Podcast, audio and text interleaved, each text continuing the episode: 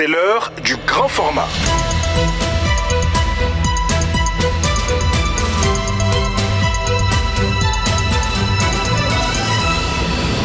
Mam Diaradiop. Bonsoir, une trentaine d'experts prennent part à un séminaire de réflexion sur les dynamiques d'intégration du genre dans le processus électoral à Ségou, un séminaire appuyé par la MINUSMA. Mopti, les autorités administratives et coutumières de la région saluent et encouragent l'engagement de la mission onusienne auprès des populations. À suivre les détails avec Ousmane Djadjetouré. Et notre invité du jour est Pascal Regens, chef de mission de l'OIM au Mali. Dans l'entretien qui va suivre, il nous parlera de l'enregistrement des déplacés euh, dans le cadre du mois de juin, un exercice qui devrait toucher près de 200 000 personnes d'ici la fin du mois de juin. Voilà pour les titres de cette édition mise en onde Cassim Koné. Bonsoir et tout de suite on se rend du côté de Menaka où le coordinateur de l'ONG Groupement Ruraux d'Intadene, Gary, se réjouit de l'impact de l'appui de la MINUSMA euh, pour les femmes bénéficiaires, formation de jeunes filles et de garçons dans le secteur professionnel ainsi que réhabilitation des maisons des artisans, ce qui a apporté un impact positif à leur activité selon Al-Mohamed Agbilal qu'on écoute. Le projet a changé beaucoup de choses au niveau des bénéficiaires. D'abord la formation, euh, le renforcement de leurs capacités et puis les moyens d'exercer leur métier à travers euh, les outils, les kits qu'ils ont reçus. Ils ont chacun sont insérés dans la vie courante avec euh, l'exercice de leurs activités. Et le centre, qu'est-ce que le centre a eu comme réflexion le, centre a été réhabilité. Ils ont ici reçu des matériels de bureaux, des tables, des chaises, tout, tout, Nous remercions la et nous, nous exhortons toujours à assister les populations qui sont toujours dans le pays.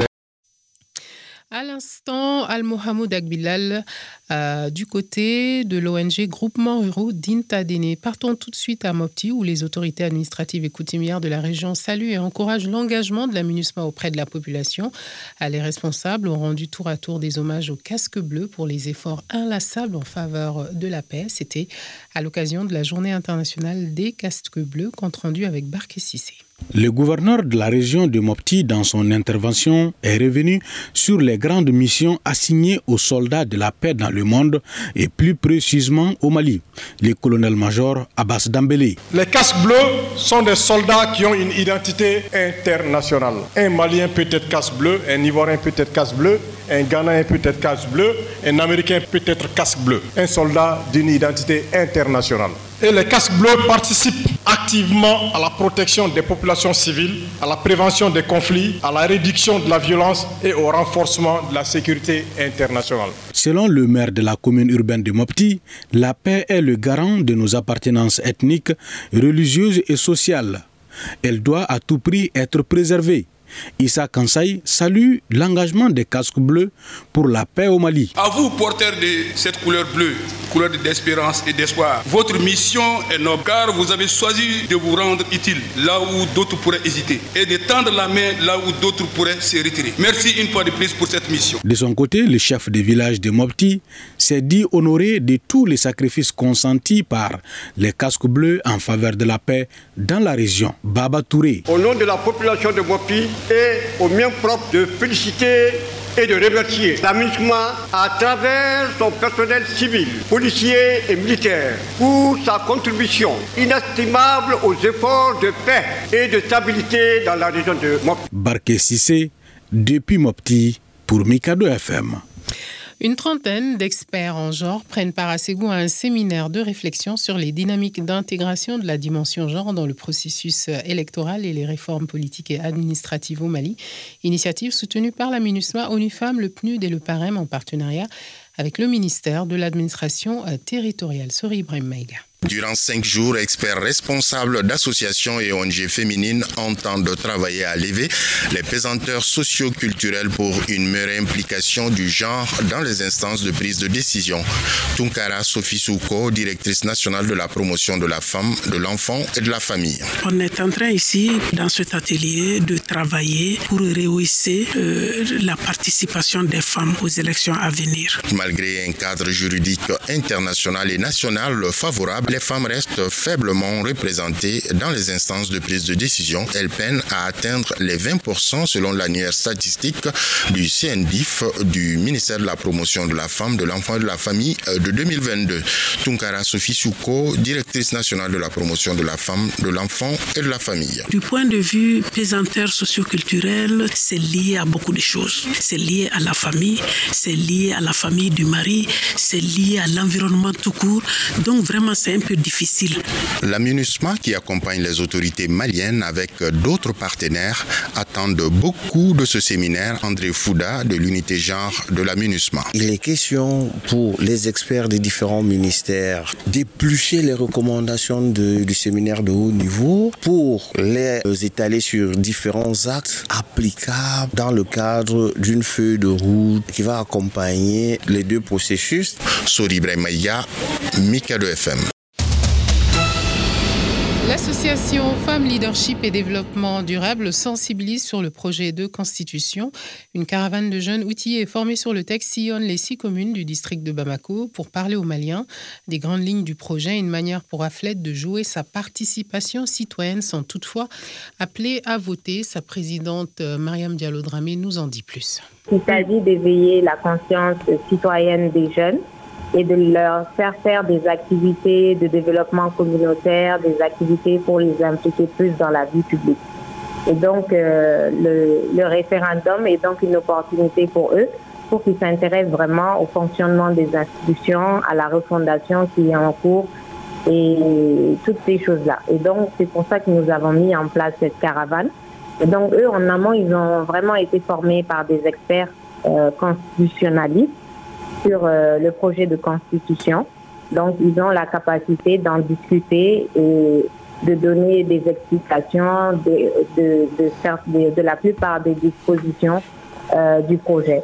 Donc là, ils crayonnent des six communes de Bamako euh, pour expliquer en fait aux Maliens et aux Maliennes ce qui est contenu dans le projet de constitution pour que les gens puissent le comprendre et puis se prononcer le, lors du référendum. Comment contribuer à renforcer le vivre ensemble euh, grâce aux acteurs euh, culturels C'est l'objectif, c'est l'objectif pardon, d'une rencontre pour faire la promotion de la paix, de la cohésion sociale et surtout éviter les amalgames dans le cercle de Tomignan, région de Sang. Précision avec Aruna Moussa Koulibaly, conseiller technique à la coopération allemande. On s'est rendu compte que ces acteurs de la culture-là, eux aussi, ils s'expriment à travers euh, ce qu'on appelle les animateurs, que ce soit à la télé, à la radio, que ce soit même les animateurs qui sont sur les scènes pour présenter les artistes. Tous ceux-là, ils sont des animateurs d'événements culturels. Et on s'est rendu compte que quand on veut bien faire, quand on n'est pas assez outillé, en tout cas dans une telle activité, il peut avoir des dérapages. Parce que nous sommes dans un contexte euh, de conflit actuellement au Mali depuis un certain nombre d'années. Et donc, eu égard à ça, un présentateur à la radio sans se rendre compte, peut dire des choses ou du moins avoir certains agissements qui peuvent contribuer à allumer davantage de feu.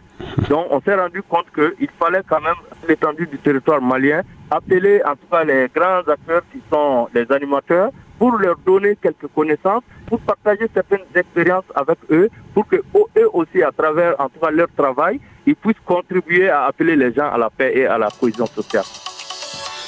En sport, lauréat du prix Marc-Vivien Fouet, le Congolais Chancel Bemba de l'Olympique de Marseille est lauréat cette année. Le prix récompense chaque année le meilleur joueur africain de Ligue 1 de l'exercice écoulé. Amara Benyaya Traoré. Les organisateurs ont en effet révélé ce mardi que la recrue phocéenne arrivée en France l'été dernier remporte cette édition du prix Marc-Vivien Fouet avec un total de 200 points au nez et à la barbe de Fofana, bien que Lens ait devancé l'Olympique Marseille à la deuxième place du classement.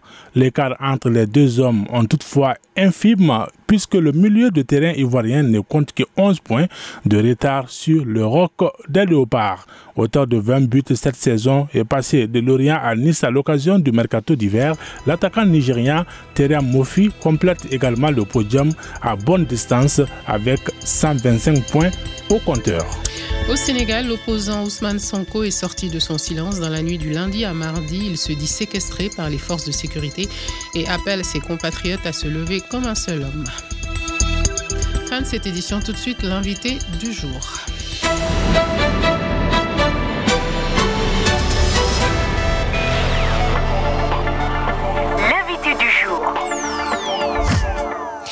Notre invité est le représentant pays de l'OIM au Mali. Des équipes de la Direction nationale du développement social sont déployées dans plusieurs régions dans le cadre de l'enregistrement des déplacés, un exercice qui devrait toucher près de 200 000 personnes d'ici la fin du mois de juin, nous fait savoir le représentant de l'OIM au Mali, Pascal Redjen, s'est interrogé par Nadège Sinarinzi. Tout cas, ce n'est pas un lien voulu au départ. Euh, le fait de, lier la question des déplacés à la question des, élections. Euh, mais ce qui est vrai quand on parle d'élections, c'est qu'on parle de population, euh, c'est qu'on parle du fait de pouvoir donner la chance au plus grand nombre de faire son devoir électoral. et donc se pose la question de l'enregistrement. au demeurant, c'est une question générique. Et puis une question tout à fait particulière de l'enregistrement de, de certaines populations mobiles pour lesquelles c'est plus compliqué dont euh, les personnes déplacées internes, mais l'enregistrement biométrique dans lequel s'est engagé euh, l'OIM en étroite coopération avec la Direction nationale du développement social, la DNDS euh, ici au Mali, n'a pas de lien direct avec le processus électoral actuel, mais ça pourrait y contribuer. D'accord. Et pourriez-vous nous parler justement de, de, cet enregistrement des déplacés? Le dénombrement des déplacés, des lieux de déplacement sont une clé pour pouvoir apporter la meilleure réponse, soit d'urgence, soit humanitaire possible, de la part des autorités du pays, mais également de la part de ce qu'on appelle la communauté humanitaire, qu'elle soit au sein du pays ou qu'elle soit internationale. Au niveau du Mali, euh, l'OIM, depuis, la crise de 2012, euh, a déployé un système qui s'appelle la DTM, qui est un système d'enregistrement de déplacement des populations. C'est vraiment important. Depuis 2014, la propriété de la mise en place de la DTM, donc de l'enregistrement des populations, se fait directement par la Direction nationale du développement social, donc les autorités maliennes.